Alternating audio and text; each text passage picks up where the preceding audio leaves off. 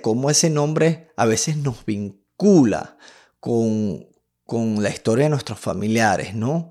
Para bien y a veces no tanto. Eh, porque, de nuevo, si, si esta experiencia es totalmente mía, es totalmente nueva, eh, quizás yo no quiero de una forma tan encubierta, quizás cargar con la energía que eso lleva. Eh, puedo enterarme de la historia de mi familia, etcétera, porque eso de una forma u otra me va a impactar, pero codificado en el nombre, pues ya tiene otras matices. Acompáñame en este camino de autoconocimiento, despertar y bienestar. Más rico a los treinta y pico. Bienvenidos nuevamente a otro capítulo de Más Rico a los treinta y pico. Mi nombre es Daniel Menjar. Muy agradecido por todos los mensajes que me han enviado de dándome, dándome ganas, ¿no? Para seguir en este nuevo proyecto, en esta nueva faceta y, demostrándome que es posible nuevas experiencias en tu vida. Yo jamás he sido un locutor ni nada por el estilo, pero he tenido como esta, esta conexión con, con este aspecto inmaterial, espiritual de la vida y he querido comunicar como una especie de propósito eh, a las otras personas mi experiencia para ver si les sirve y les permite quizás tener una vida más plena, una vida más con mayor bienestar, con mayor felicidad, con mayor dicha, con menos carga emocional, carga negativa emocional y más llena de, de aceptar radicalmente eh, lo que, lo que esta vida nos ofrece. Y al aceptarlo, pues también como abrazarlo y disfrutarlo.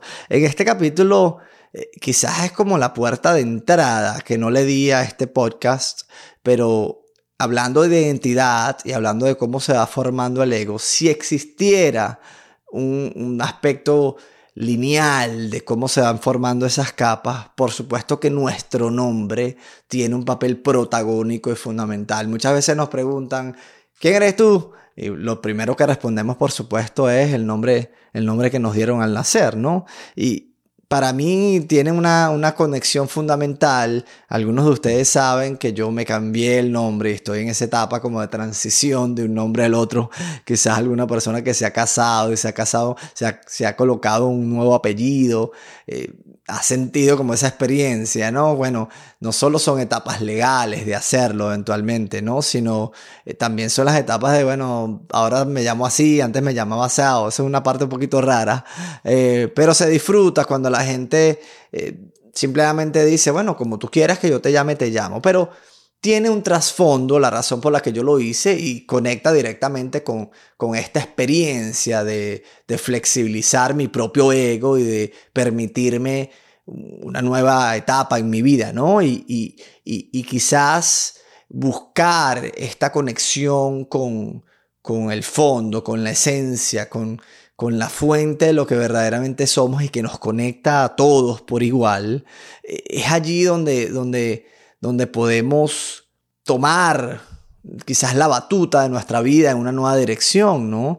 Y, para mí ha sido el nombre como un símbolo, ¿no? Mucha gente ha pensado que tiene un trasfondo necesariamente familiar o, de quizás rebeldía, pero eh, la razón fundamental es mucho más ligera que eso y les voy a estar hablando en este capítulo de ello. Nuestro nombre, bueno, no es fortuito, no es fortuito que cuando tratamos de identificarnos, la forma más práctica que utilicemos sea Pedro, José, María, Petra, John, Jacks o cualquier nombre que, que tengamos, ¿no? Porque esta es la palabra que más escuchamos toda la vida. Y además empezamos a asociarla con cada etapa de otras fuentes de identidad nuestro género, nuestras relaciones amorosas, nuestro estado civil, nuestras creencias, las metas que hayamos podido alcanzar. En nuestra mente van conectando con ese nombre, quizás como el, me gusta decir, como el papel de regalo que envuelve esa amalgama que termina al, amalgamarse termina convirtiéndose en una especie de molde jaula, ¿no? Eh, que, que, que, nos limita a decir yo soy de esta forma y no soy de aquella forma. Por tanto, no me permito explorar otras experiencias en la vida porque en mi mente yo llevo este nombre que es mi etiqueta, mi logotipo, mi marca, y ese incluye estas actividades, estas facetas, estas formas de ser, estas identidades, y nada más. Y lo reconozcamos o no, para la mayoría de los seres humanos termina volviéndose esa zona de supuesto confort, pero que nos mantiene cuestionándonos primero porque empezamos a decir, bueno, esta, este aspecto de mi identidad no se, no se correlaciona bien con este otro aspecto de mi identidad y eso genera muchísima confusión. Además, eh, nos limita de muchas formas a, a poder explorar la vida de una manera más libre, ¿no? Entonces, bueno, todo ese cúmulo de memorias que se van, que se van cargando en nuestro ser, eh, digamos que el nombre les va dando como una cara, ¿no? Eh, y por supuesto, nuestro aspecto físico, pero ese va evolucionando. Lo que no evoluciona para la mayoría de las personas es su nombre. Y por supuesto, como he dicho, no, no en vano se confunde con que realmente somos. Ahora, alguien pudiera decir, bueno, a mí me encanta mi nombre, otra persona pudiera decir, ay, pero bueno, eso fue lo que me dieron, ¿para qué me voy a, para qué me voy a ir por ahí? ¿No? Eh, no, es la elección de todo el mundo, simplemente podemos hacer un trabajo de concientizar lo que significa para nosotros nuestro nombre quizás transformarlo el significado que le damos o simplemente explorar una nueva perspectiva. En mi caso yo decidí cambiarme el nombre porque quería utilizar para una nueva etapa de mi vida un nuevo símbolo y la vida yo siento que es un plano, no es la realidad fundamental. La realidad fundamental es la creación, que está activamente quizás en esta experiencia transformándose, pero que en el fondo es pura fuente de energía creadora, creativa, pero que, que es ausente, que es, que es paz total. Eso es lo que somos, y lo he dicho, en, el fondo. Y, no es solo esto una creencia, una idea, es algo que hay que sentirlo, ¿no? Pero en la medida que esa, que esa paz total, que esa fuente de creación decide transformarse, evolucionar, conformar esto que llamamos realidad, que yo lo llamo plano, este plano, pues por supuesto que, sobre todo para nosotros, los seres humanos, que digamos que es la única especie que yo conozco por ahora de, seres, digamos, más evolucionados, con conciencia, que tienen incluso la capacidad de hacerse conscientes de la conciencia misma, del ser mismo. Para nosotros todo es un símbolo, todo tiene un nombre. Yo veo algo que tiene un poco de cosas verdes arriba y un palo y le pongo árbol. Y puedo ir más allá y le coloco otra palabra que identifique ese árbol quizás de una forma más concreta. Y, y mis símbolos me dan una perspectiva distinta que los símbolos de otra cultura, por ejemplo, hablando de distintos lenguajes. Utilizamos simbología numérica y todo tiene un trasfondo en, qué significaba para quién cada cosa. Y en la medida que tengamos sentidos y podamos conectar esos sentidos con palabras, pues todo es realmente una simbología. Y esa simbología tiene, por supuesto, una, una carga, una información que va allí. Y el nombre que nos dan o que nos damos, cómo nos llamamos, no está ausente de eso. Eh, y, por supuesto, al no estar ausente de eso, nos da la identidad de ese yo eh, falso, solidificado, que pudiera ser una oportunidad para experimentar una etapa de nuestra vida, por ejemplo, para mí, Daniel eh, enfocado en temas de, del corazón, puede tener un símbolo bonito, ¿no? Eh, voy a hablar un poco más de, qué significó ese nombre para mí, pero también puede ser un trasfondo que yo no elegí, que yo no decidí, que yo eh, quizás, no le di forma, ¿no? A ese, a ese paquete, a ese, me, me risa esta palabra paquete, a esta, a esta identidad, pues. Eh, en esta etapa de mi vida, si yo quiero ser algo, puedo darle un logotipo que a mí me parezca que, simboliza algo bonito para mí, ¿no? Em, y bueno, si, si es importante para cada uno de nosotros que conectar con el nombre que se nos dio por las razones que sea y olvidar lo demás, también eso es válido. Conectando con una simbología y con un significado que sea propio, auténtico, ¿no? Porque al final lo único que nos pertenece individualmente es esta oportunidad corta y maravillosa de vivir, más nada. Em, en mi caso, el, nombre que, muchos de ustedes conocen, algunos no, eh, que, que me dieron al nacer fue Ervin, ¿no? En sus distintas variaciones, porque en mi cultura eh, pudiera ser Erwin si se pronuncia con todas sus letras y si se pronuncia de una forma más ligera pudiera ser Herwin, Elvis, Irving, etcétera, etcétera, etcétera, ¿no? Y por supuesto que eso, bueno, como niño generaba ahí como un, ay, qué fastidio esta parte, ¿no? Y, no, la verdad que nunca, hasta ya más grande, me puse a pensar si me gustaba ese nombre o no. Mi segundo nombre es Daniel. Él lo utilizaba quizás solo mi abuelita para, para decir, bueno, como mi papá también se llama Erwin, déjame llamarlo a él Daniel, como para poder diferenciar, ¿no? Además, me dieron otros dos nombres, Ignacio y Tercero, o sea, que nombres regularitos, planos y llanos, tengo cuatro, eh, digamos de forma legal. Tengo Erwin, Daniel, Ignacio y Tercero algunas personas se ríen porque eso ya no es común, ¿no? Tener, tener estos nombres tan largos. Mi apellido es como con un poco de letras alemanas, ahí Meinhardt, y mi segundo apellido Bello. Además a mi padre le gustaba muchísimo esto de que tuviéramos cierta memoria con los papás de sus papás, entonces siempre nos recordaba, bueno, tú eres Erwin, Daniel, Ignacio, Tercero, Meinhardt, Bello, Núñez, Osorio, Lares, Pérez, Arrillaga, Álvarez, ¿no? es chistosísimo, es larguísimo y, bueno, dice mucho de, la creatividad de mi papá, pero también denota hasta cierto punto la importancia de cómo ese nombre a veces nos vincula con, la historia de nuestros familiares, ¿no? Para bien y a veces no tanto. Eh, porque, de nuevo, si, si esta experiencia es totalmente mía, es totalmente nueva, eh, quizás yo no quiero de una forma tan encubierta, quizás cargar con la energía que eso lleva.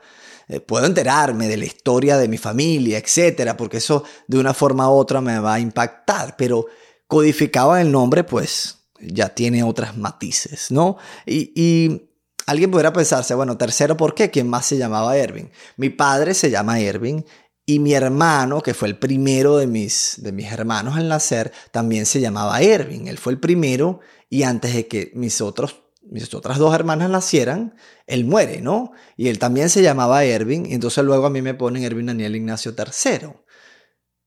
Estoy seguro que alguien pudiera pensar que una de las razones por las cuales yo me cambié el nombre es para quizás moverme hacia adelante de esa historia que, que, me conecta con algo que es hasta cierto punto triste, eh, a pesar de que la memoria de mi hermano siendo un bebito, yo, yo, la, yo la llevo como, como algo muy sagrado en el corazón.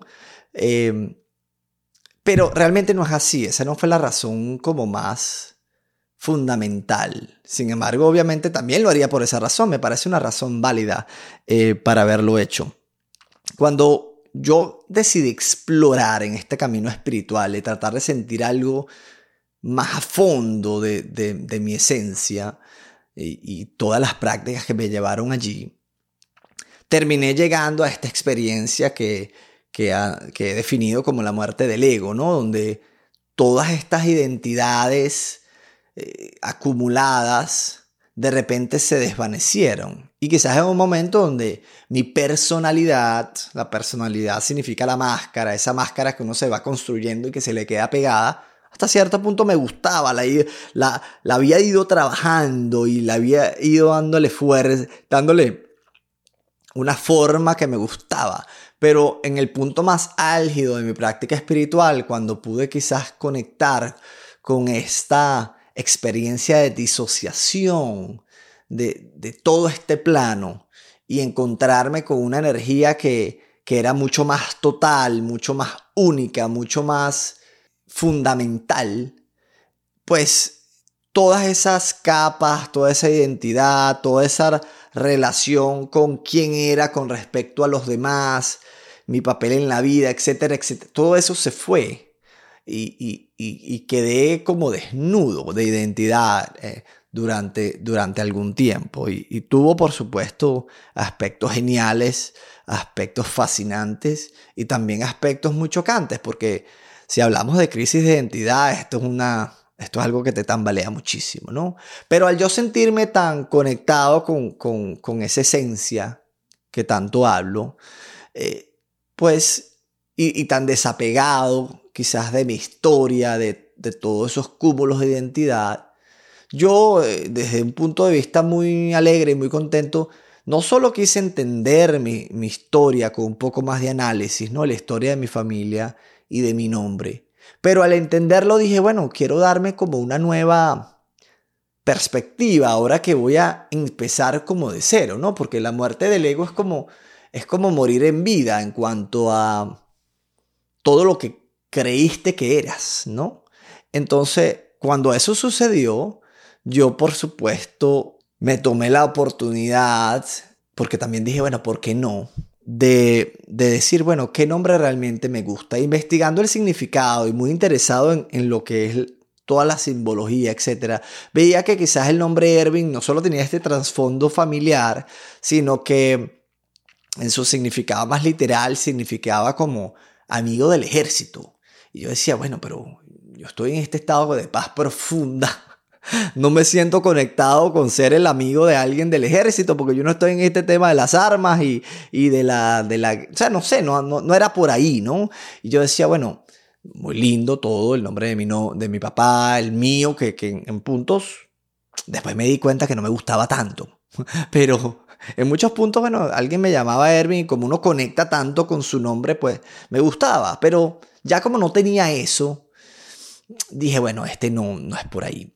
Y cuando empecé a investigar más del significado de, del resto de mis nombres, me di cuenta que Daniel significaba Dios es mi, significa Dios es mi juez. O sea, el origen etimológico, se dice, ¿no? De, de mi nombre es Dios es mi juez. Y yo decía, bueno, más allá del aspecto quizás religioso que pudiera parecer, Dios es mi juez era una convocatoria que se alineaba con mi sentir de que esta faceta de vida es un cúmulo de causas y efectos que se van retroalimentando en el presente, pero que al final no hay que juzgarlos, ¿no? Porque no hubiera vida si no hubiera la muerte, por ejemplo.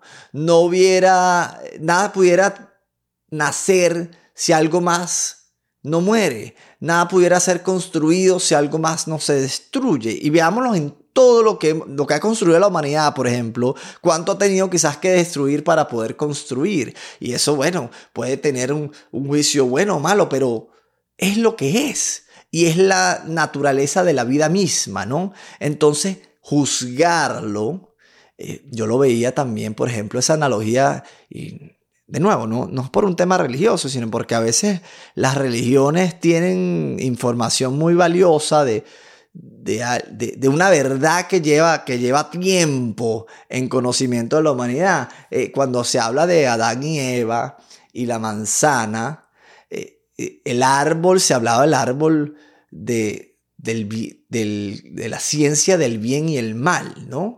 Y yo, yo siento, yo conecto esa idea con que, bueno, se comían la manzana y entonces ya Adán y Eva y los seres humanos empezamos a categorizar todo entre bueno y malo.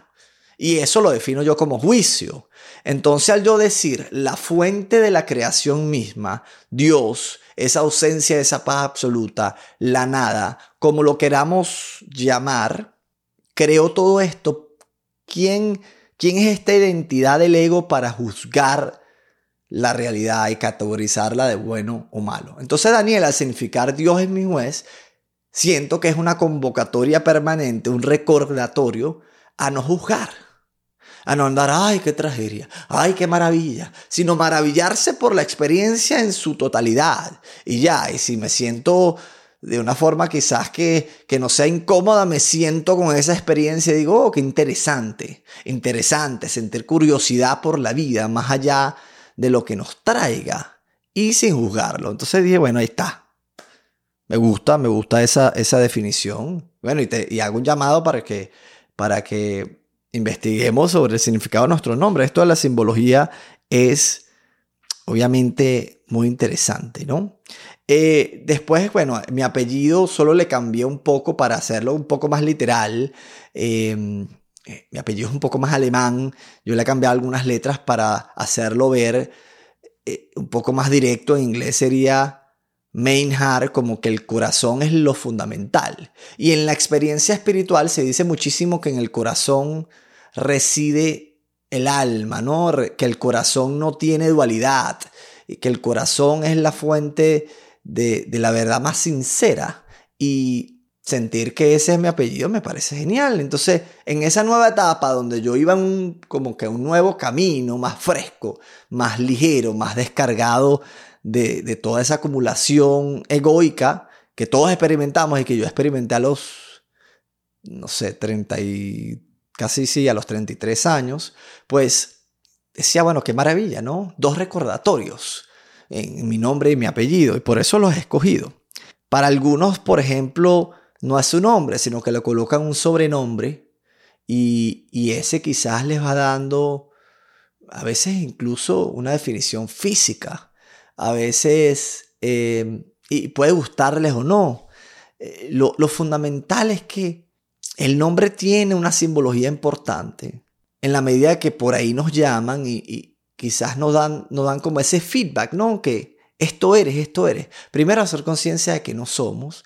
Segundo, tenemos la libertad de escogerlo. No solamente de cambiarlo, sino de que si no lo vamos a cambiar, a escoger con qué lo queremos conectar, ¿no? y, relajarle el significado que le habíamos dado antes. Porque es solo un nombre, no tiene que tener una carga y limitarnos a una sola experiencia, a una sola faceta de vida. Y, creo que de eso se trata, no se trata de que todos nos cambiemos el nombre, aunque si lo quieren hacer, adelante. Ahí está. Yo les cuento cómo, cómo funciona. Pero es entenderse, entender tu historia, entender el trasfondo, entender la conexión que le damos a ese nombre como fuente de identidad, despegarla de eso y maravillarnos con, con lo que queda, ¿no? Que es más flexibilidad, más posibilidad. Em, y, bueno, que es un, es un punto de partida, casi que ya antes de nacer, la mayoría de nuestros padres tienen un nombre para nosotros o de nuestros cuidadores, lo primero que se nos da como que, como un procedimiento es el nombre, como para decir, bueno, aquí eres esto, este es tu, tu postura en la tierra, ¿no?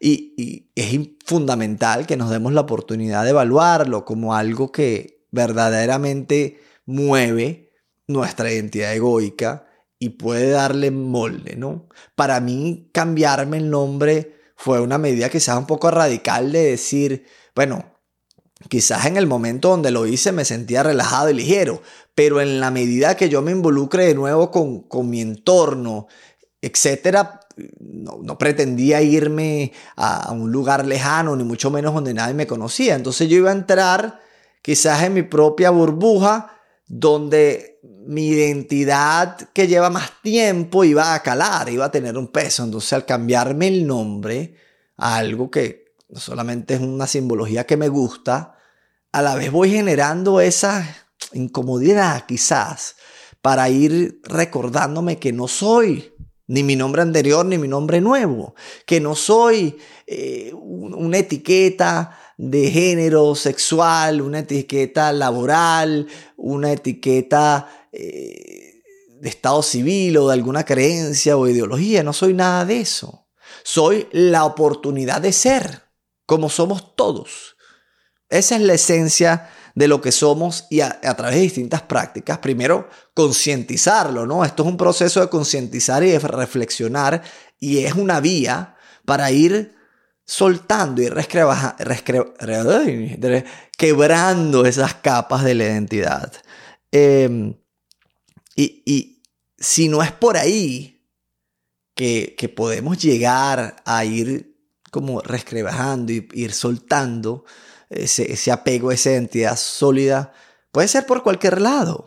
¿Qué es lo que más nos da identidad y cómo quizás podemos probarnos a nosotros mismos que existen otras facetas, otras oportunidades de experiencia. Y no porque alguien dijo que tú eras no sé, ama de casa o que tú eras constructor, ahora no puedes ir a ser bailarín o bailarina o cocinero o cocinera o no puedes tener una experiencia distinta. Y si es por ahí que, que tenemos que salirnos de esa zona de confort y disfrutar, digamos, el melao de, ese golpe maravilloso de, químicos en la, en la mente, en el cuerpo, de poder hacer algo nuevo y fascinante, pues que sea por ahí si no es por el nombre. Lo importante es saber que al final nuestra actividad y la etiqueta no pueden definir lo que no, no es definible. Y ese es el mayor reto de este proceso y por eso requiere tanta conversación y tanta palabra, que una cosa tan fundamental como la fuente y la esencia de la creación, que es lo que verdaderamente somos, no es fácil de definir.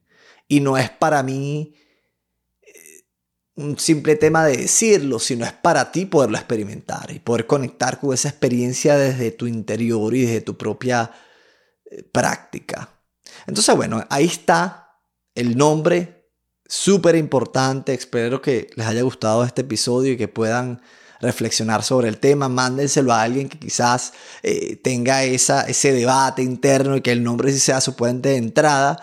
Eh, les agradezco, bueno, que lo compartan y muchísimas gracias. Hasta una próxima oportunidad.